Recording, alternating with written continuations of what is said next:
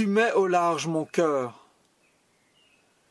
Ce psaume nous rend témoin du miracle d'une guérison spirituelle.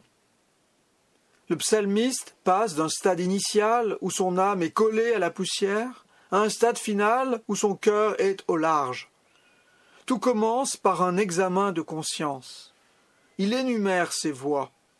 Elles le maintiennent dans la poussière. Il faut qu'il s'en libère. Fais-moi vivre selon ta parole. Puis il médite les paroles du Seigneur qui lui enseignent ses propres voies. Il prend alors conscience de la distance qui sépare ses voix de celles du Seigneur.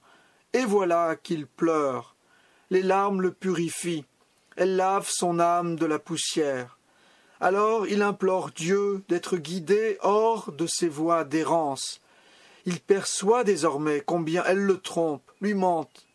Détourne-moi de la voie du mensonge. Tout est suspendu ici à une décision, à un choix.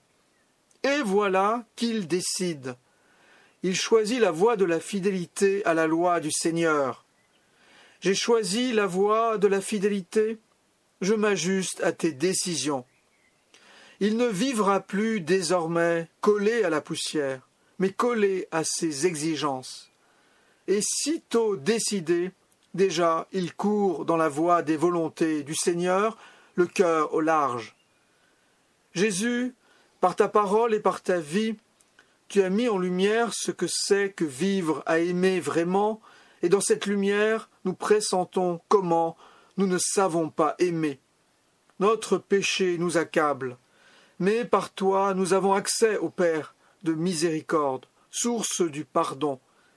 C'est toi qui inspires ton apôtre saint Paul lorsqu'il nous supplie en ton nom de nous laisser réconcilier avec Dieu.